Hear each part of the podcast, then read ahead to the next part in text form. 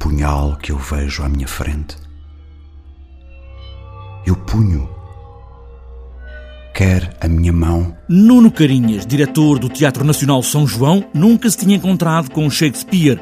É a vida, foi agora. Escolheu Macbeth, a mais sombria, tortuosa, com um homem que marca tudo em redor, mas foi com Macbeth que Nuno Carinhas quis começar esta viagem com Shakespeare.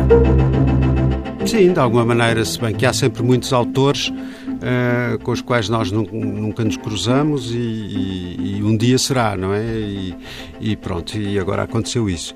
Uh, Macbeth, sim, porque é uma peça económica, uh, é escrita com, com muita velocidade, tudo se passa num encadeado extraordinário e pareceu-me a peça indicada para um conjunto de atores que são os atores com quem eu estou a trabalhar neste momento. Desde logo, João Reis, que regressa ao Teatro Nacional São João e é Macbeth. É, é o regresso de João Reis ao, ao Teatro São João e ao Shakespeare. Não vais denunciar-me o paradeiro, levar-me o horror do momento com a quebra do pacto de silêncio?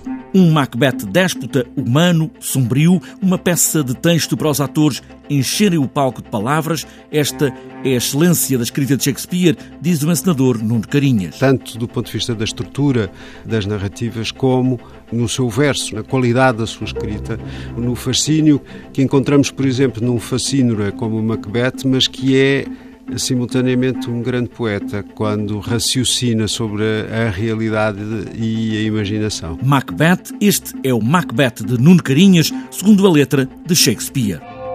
Tapa os ouvidos, Duncan. É repique que te convoca ao céu ou ao inferno.